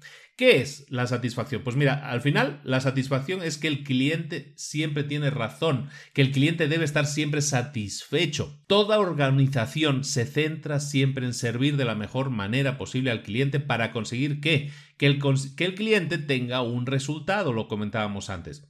Porque cuando un cliente tiene el resultado, entonces es que está satisfecho. ¿Eso que implica? Que vamos a tener que tener siempre a la gente, a la mejor gente posible, dando el mejor servicio posible, enfocándose exclusivamente en darle a los clientes lo que desean. Hablábamos en, los talleres, hablo mucho de Zapos, de una empresa que se llama Zapos, que es una empresa de Tony Sie que, vende zapatos eh, en línea, ¿no? Es una, una tienda de zapatos en línea que se hizo muy famosa porque empezó con una idea muy novedosa, con una idea que en teoría no debería funcionar, probarse cómo puedes comprar zapatos si no te los pruebas, ¿no? Pero pues se convirtió en una empresa multimillonaria que fue más tarde, 10 años después de su creación, fue comprada por Amazon, hace como 10 años de esto. Amazon la compró y, la compró por una millonada, pero que indecente hasta incluso, ¿no? Entonces, ¿por qué? Eh, ¿Por qué saco este tema ahora? Porque Zappos se caracteriza por una cosa, dar satisfacción al cliente se ha centrado siempre, eh, estamos hablando de empresas exitosas, ¿no? Pues un ejemplo es esta, por ejemplo, es una empresa súper exitosa que ha centrado su filosofía en dar satisfacción al cliente, en reducir cualquier queja posible al cliente. Tony sí, el creador de la empresa, tiene un libro que se llama Em, entregando felicidad, que recomiendo mucho y seguramente podemos hacer el resumen aquí en el, en el podcast. Entregando felicidad se centra en eso, en cómo poder dar la mayor satisfacción posible al cliente. Porque al final el cliente, lo que decíamos, ¿no? La gran frase, la gran frase manida de el cliente siempre tiene la razón, pues al final sí, porque el cliente si está satisfecho entonces nos va a recomendar, va a seguir comprando eh, cosas eh, nuestras, va a seguir, va a seguir manteniéndose como cliente en el tiempo. Entonces la satisfacción del cliente es fundamental porque recordemos, es el propósito también de nuestra empresa. Esa es la ley número 22, la satisfacción, en este caso del cliente. La ley número 23 es el cliente como tal, es la ley del cliente. Los clientes, y ojito a esta ley, los clientes siempre actúan de una misma manera. Lo único que quiere un cliente es satisfacer sus propios intereses al precio menor posible. Repito, los clientes lo único que quieren siempre es satisfacer su propio interés lo más barato posible. Entender a los clientes, por lo tanto, es muy fácil. Si tú entiendes que ellos siempre miran por sí mismos, que son egoístas y que lo que quieren siempre es pagar lo menos posible, tú eres cliente también de, todo lo que compras, ¿no? Y seguramente pienses de esa manera. Pues entonces siempre, siempre que vemos o analizamos que un cliente se comporta así, entonces para nosotros es mucho más fácil entenderlos, es mucho más fácil saber y actuar en consecuencia, saber que ellos están buscando su propio, eh, su propio interés entonces, servir a tus clientes bien, hacer que ellos se sientan el centro de atención, es algo que te va a preparar para ser recompensado ampliamente. Cuando tú haces del cliente el centro de atención, es algo que hemos repetido ya en el capítulo de hoy también,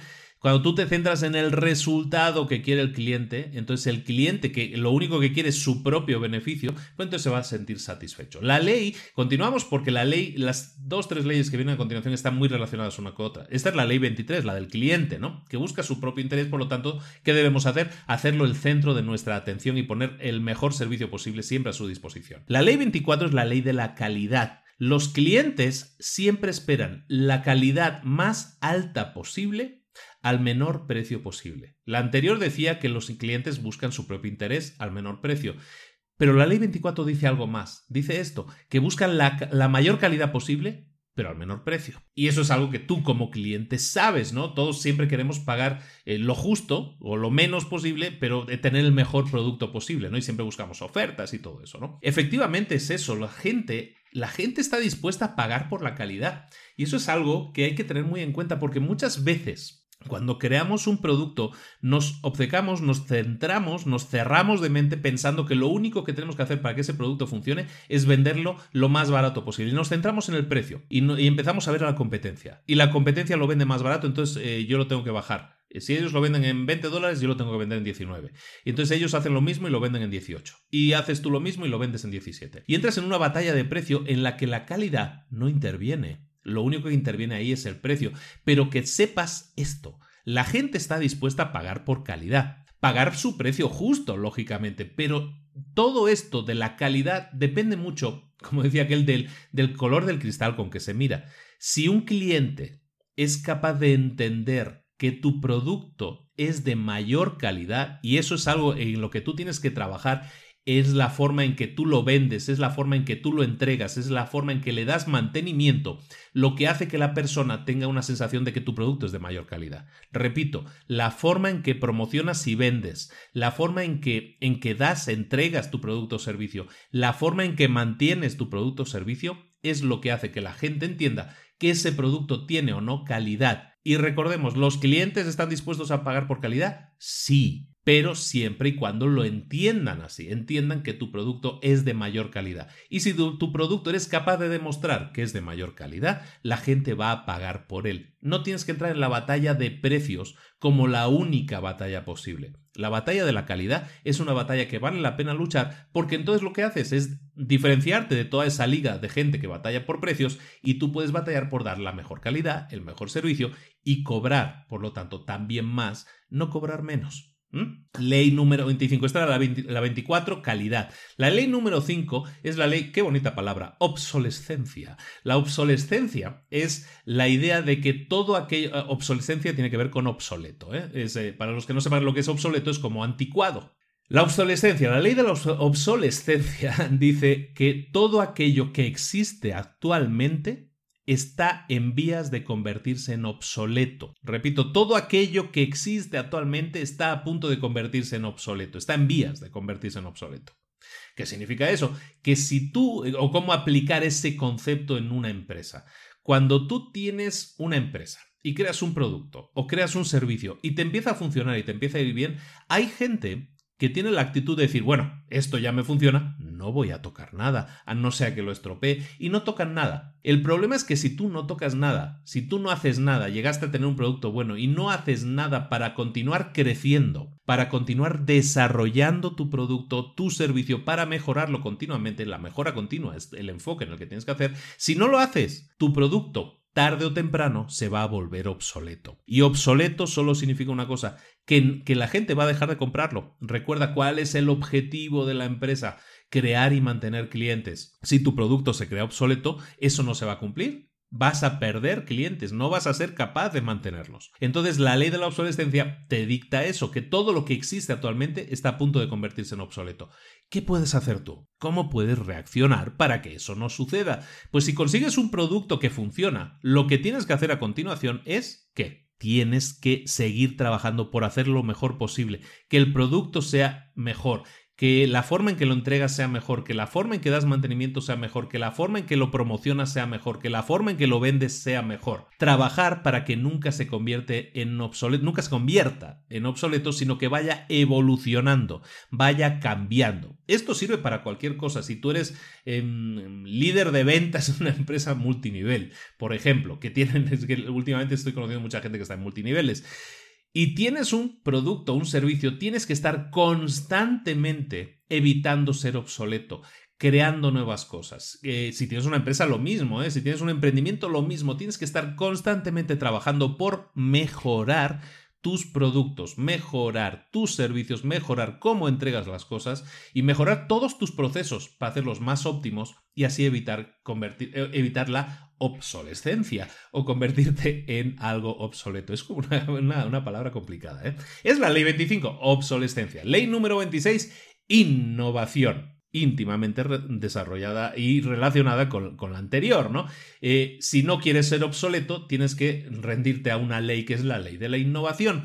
Todos los avances, todos los grandes éxitos que ha habido en el mundo de los negocios siempre han llegado a través de la innovación. Innovación, lo único que significa es que vas a crear o vas a intentar crear siempre algo que sea mejor, más barato, más rápido o más eficiente que lo que ya tienes o que lo que ya exista en el mercado. Repito, innovar es intentar crear algo mejor, más barato, más rápido o más eficiente. Eso es en lo que te tienes que centrar, precisamente por lo que comentábamos antes, para no ser obsoleto. Entonces, la innovación se tiene que convertir en el centro de la vida de ese negocio, de esa empresa, de ese emprendimiento, de ese grupo o estructura de ventas. La innovación se debe convertir en la nueva forma de vida para ese grupo, para esa empresa.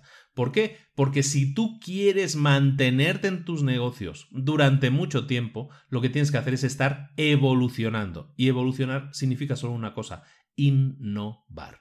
Crear una versión mejor continuamente de lo que ya existe actualmente y que tú estás manejando. Es la ley número 26, la innovación. La ley número 27 se llama factores críticos o factores clave, como lo quieres llamar.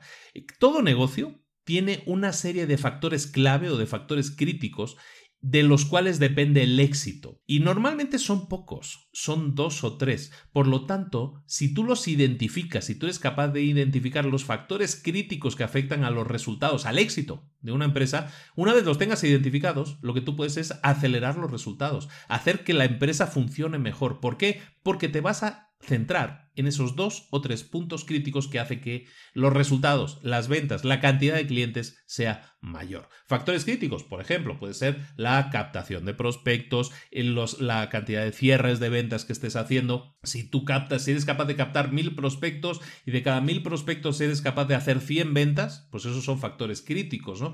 ¿Por qué? Porque si aumentan los prospectos, van a aumentar las ventas. Por ejemplo, ese es uno de los factores críticos. Por ejemplo, si tú dices, yo tengo mil prospectos, ¿no? Con la inversión que estamos haciendo actual, tengo mil prospectos cada mes. Perfecto. Pero, ¿qué pasaría si consiguieras, en vez de mil, dos mil prospectos? Ese es uno de los factores críticos. Entonces, puedes centrarte solo en ese factor y decir, ¿cómo puedo pasar de 1000 a 2000? Pues a lo mejor tengo que cambiar mis campañas de marketing, a lo mejor tengo que abrir nuevos canales de comunicación, lo que sea que tengas que hacer va orientado a esa meta, a cambiar ese factor crítico para que sea mejor todavía, mejor resultado.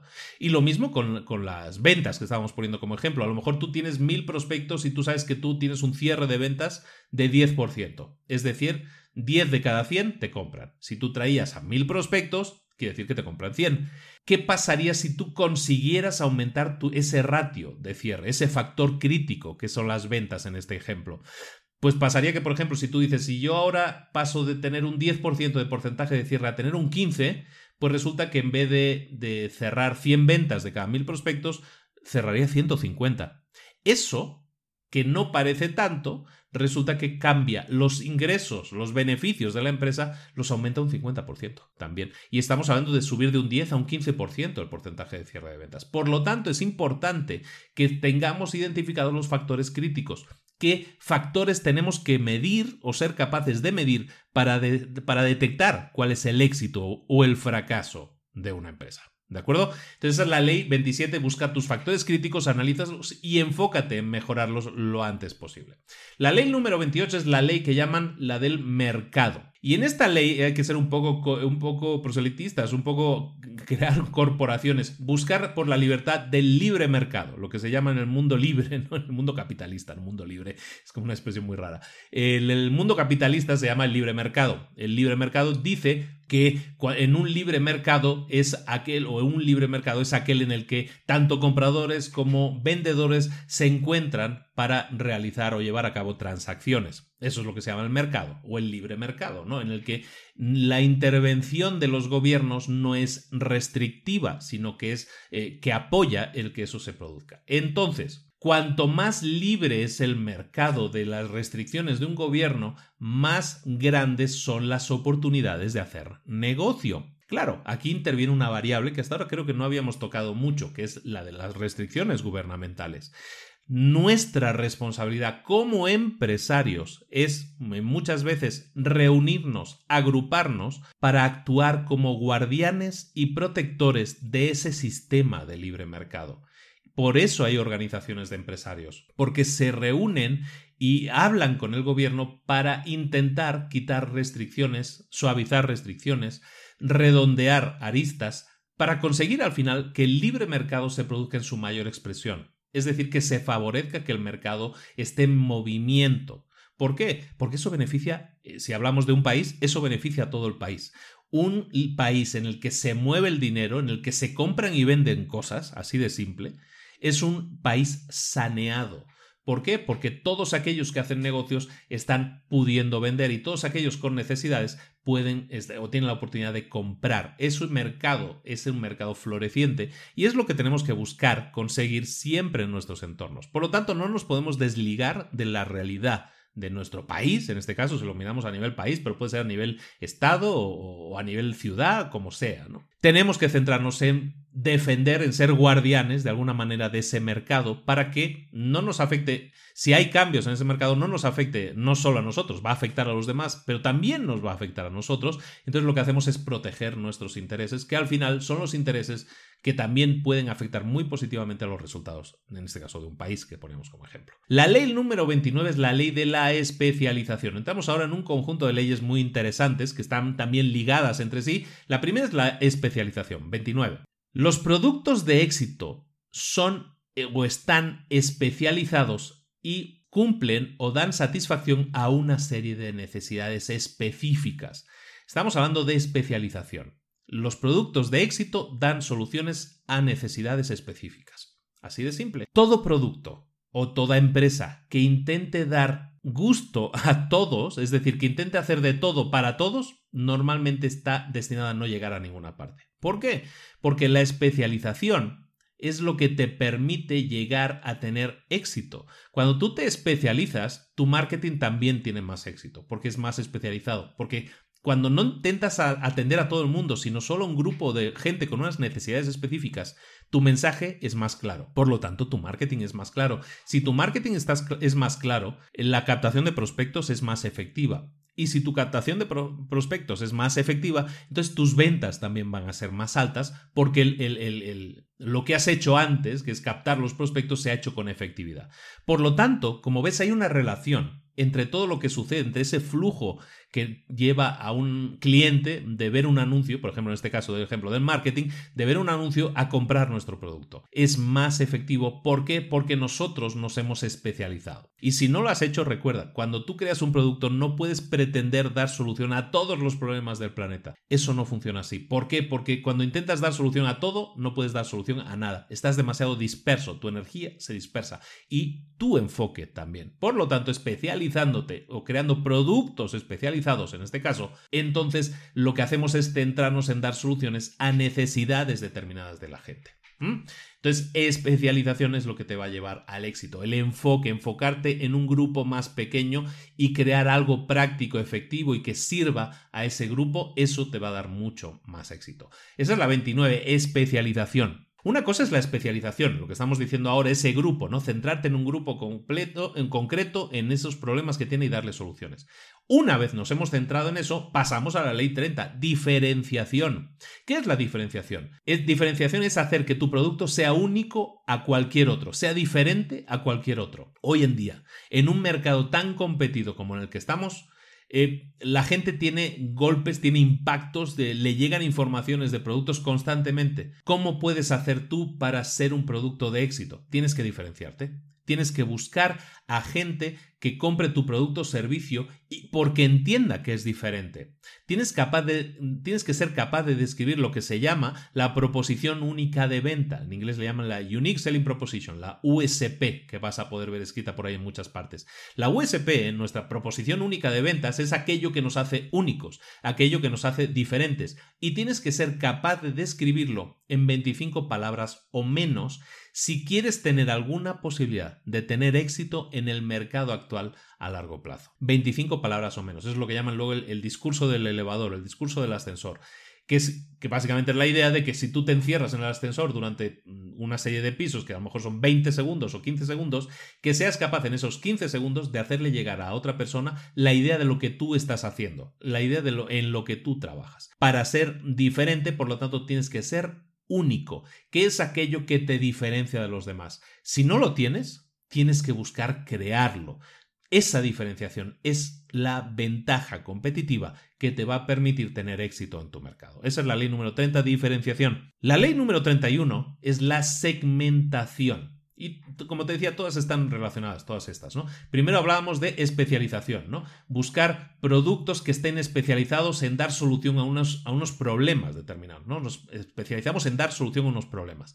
La diferenciación, que acabamos de decir, es hacer que nuestro producto sea diferente a cualquier otro que haya en el mercado para que la gente entienda que somos diferentes. La 31, la segmentación, dice que para tener éxito, las compañías, las empresas deben enfocarse en mercados específicos, en segmentos, mejor dicho, en segmentos de mercado específicos nunca en el mercado al completo. Esto está muy relacionado, muy relacionado con la especialización que decíamos arriba, ¿no? hablábamos de especializarnos en dar solución a problemas concretos. La diferenciación en ser diferentes a cualquier otro que haya en el mercado. Y la segmentación lo que nos dice es que en el mercado hay segmentos de mercado, grupos de gente. A esos grupos de gente en, en temas de marketing y empresas se les suele llamar nichos de mercado. ¿Qué es un nicho de mercado? Un nicho de mercado es un grupo de clientes o de prospectos que tienen problemas similares. Y lo que hacemos nosotros, como hemos dicho antes, es detectar esos problemas y darles solución. Pero a la hora de llegar al mercado, también debemos recordar esa segmentación y decir, este marketing que voy a hacer para promocionar este producto mío, lo que voy a hacer es llevarlo a un nicho de mercado en concreto. Y un nicho de mercado puede tener eh, valores geográficos, es decir, mi nicho de mercado puede ser una ciudad o puede ser un grupo de gente que, que se diferencia de los demás por un, porque es un grupo de edad determinado o porque tiene unos gustos determinados o porque tiene unos hábitos determinados, lo que se llaman los psicográficos, ¿no? Pueden ser diferentes, pero tu nicho de mercado es un grupo de gente con algo en común y que ese algo en común los distingue de cualquier otro segmento de gente, de cualquier otro nicho de mercado. Y tú lo que haces con tu marketing es centrarte en ese nicho de mercado para que ese nicho entienda que tú tienes un producto que a ellos les da la solución en concreto. Y ese nicho de mercado tienes que conocerlo, conocer cómo habla, qué problemas tiene, cómo son su forma de hablar y de expresarse, su lenguaje, su vocabulario, todo eso lo tienes que estudiar para poder ser lo más efectivo posible, efectivo posible a la hora de crear tu nicho de mercado. Ley, esta es la 31, segmentación. Ley número 32, ya estamos terminando con las de negocios. ¿eh? La ley número 32 es la concentración. El éxito en un mercado viene de concentrarte en un segmento que hayas escogido servir. Como te digo, esto está muy relacionado con lo anterior, hemos escogido nuestro nicho de mercado y a ese nicho de mercado atacamos, em, creamos marketing, ¿no? Le, damos servicio. Esta ley 32 te dice que te concentres todavía más en eso. ¿Qué significa concentrarse? No es repetitivo esta ley, no, no lo es.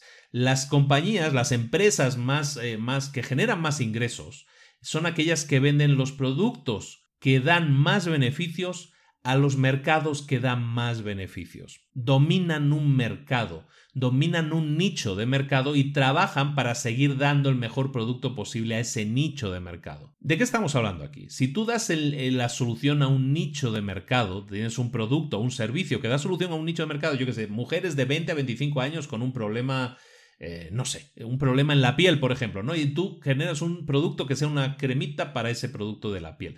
Lo que vas a hacer es centrarte en ese producto, en ese mercado, en ese nicho de mercado y hacerlo lo mejor posible. La concentración se refiere a que lo que vas a hacer es una vez hayas dominado tu mercado, no es irte a otro mercado, sino que lo que vas a hacer es concentrarte todavía más en ese mercado para crear una versión innovadora, hablábamos de la innovación antes, crear una versión más innovadora, una versión mejorada de ese producto para que los competidores nunca tengan opción de entrar a quitarte ese nicho de mercado. Una vez consigues, eh, básicamente es que luches por mantenerte, que te concentres en que ese nicho de mercado siga siendo tuyo mediante las leyes que ya hemos visto antes, por ejemplo la de la innovación, ¿no? Seguir innovando para nunca quedarte obsoleto y seguir mejorando tu producto para que los competidores nunca tengan la posibilidad de quitarte ese cetro de rey de tu nicho de mercado. La última ley de esta área de negocios, y yo creo, había dicho que iban a ser dos programas, yo creo que van a ser tres programas, pero vamos a ver si en el próximo episodio lo soy capaz de meter los, los otros que faltan, pues que faltan 66 leyes.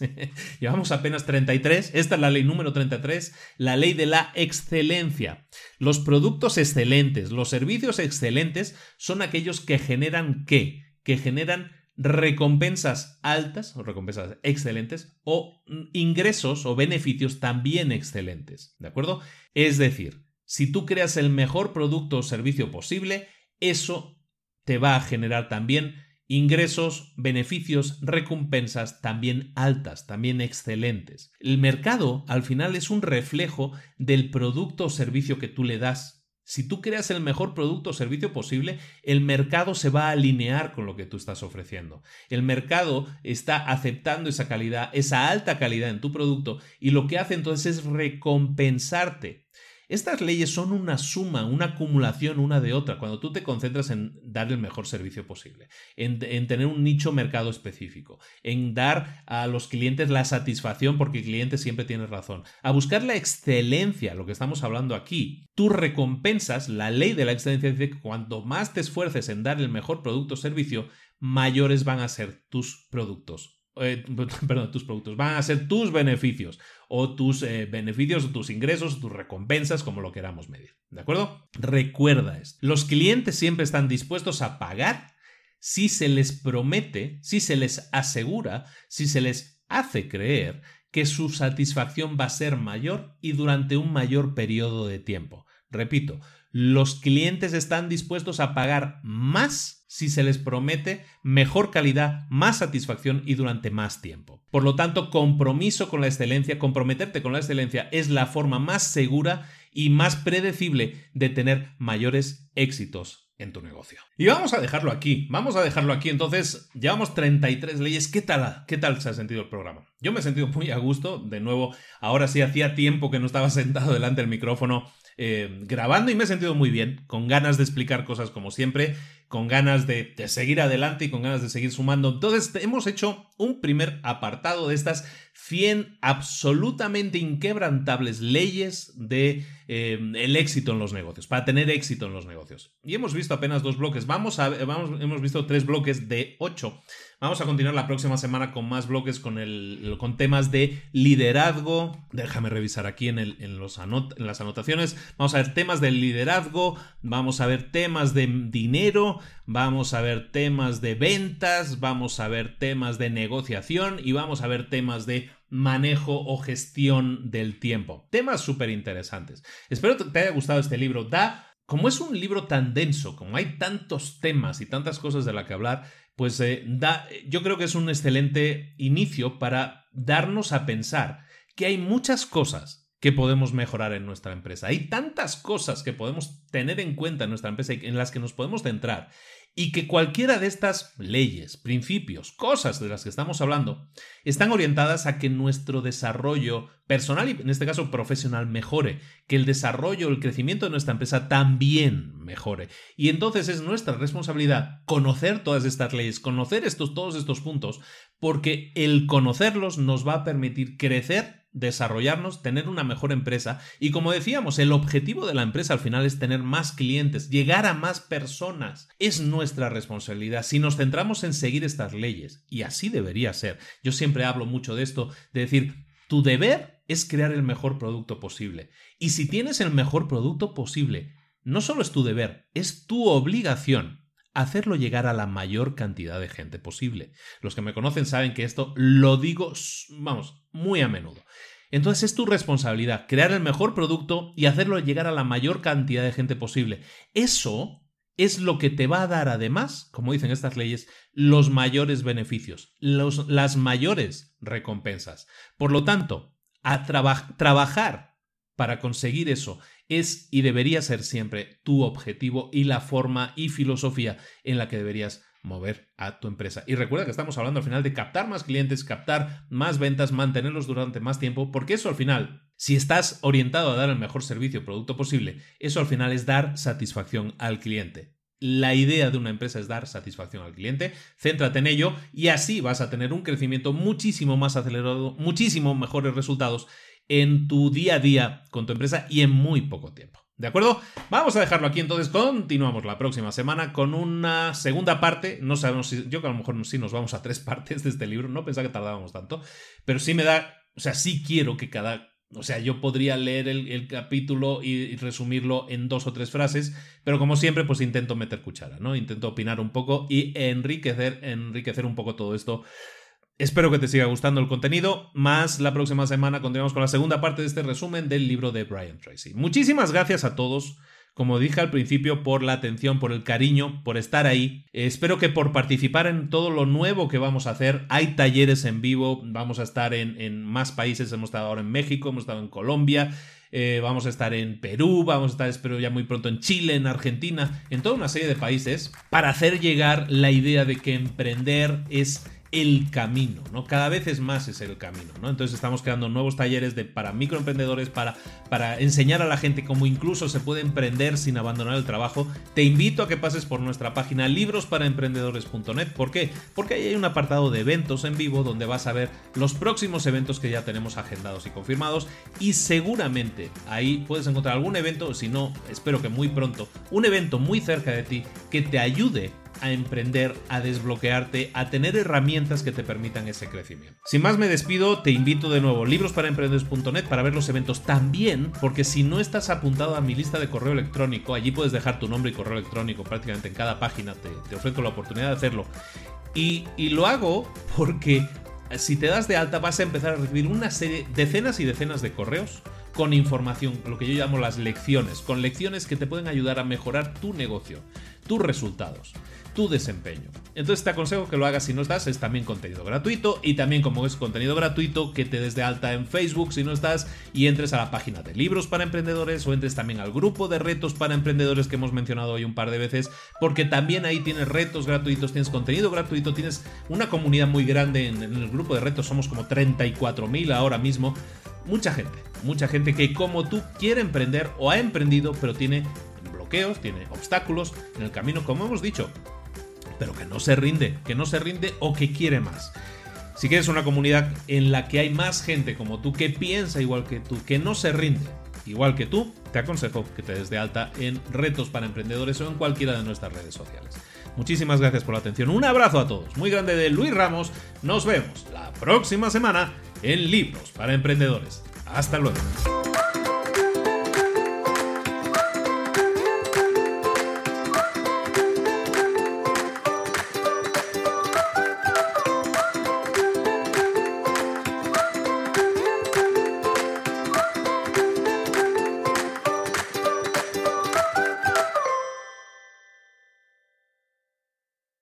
¿Eres un coach, consultor, emprendedor digital o un profesional independiente apasionado por tu área? Te presento mi nuevo máster de marca personal, un viaje transformador de seis meses diseñado para ti y que lleva ya más de 10 ediciones ayudando a cientos de profesionales como tú a destacar, a sobresalir, a convertirse en referentes. En el máster aprenderás a construir y escalar tu marca personal, convirtiéndote en una voz líder en tu sector, mientras construyes es además un negocio sólido y rentable alrededor de tu marca, como Celia, que pudo dejar su trabajo a tiempo completo para dedicarse a su pasión, las finanzas, y ahora lidera una escuela con miles de alumnos a los que ayuda a transformar sus finanzas y factura además seis y siete cifras y tiene millones de seguidores, o como Alex, que ha creado un negocio desde cero alrededor de su marca personal y su mensaje con el que ayuda a cientos de empresarios y factura eh, siete cifras al año, o como Paloma, que soñaba con viajar viajar por el mundo y que ahora vive como nómada digital con cientos de miles de seguidores y más de 17.000 alumnos. Gracias al máster, su sueño pasó de ser una idea a una realidad rentable y reconocida. Este es el momento de que tú también dejes tu huella, de influir y de vivir por fin de tu pasión. Visita librosparaemprendedores.net barra marca y descubre muchas más historias de éxito de gente que confió en nuestro método. En junio comenzamos además la nueva generación y añadimos más novedades, más servicios y más soporte que nunca. Únete a la élite de profesionales que ya están cambiando sus vidas. ¿Estás listo? ¿Estás lista para desarrollar tu marca personal y ser nuestra próxima historia de éxito? Pues visita librosparaemprendedores.net barra marca y comencemos.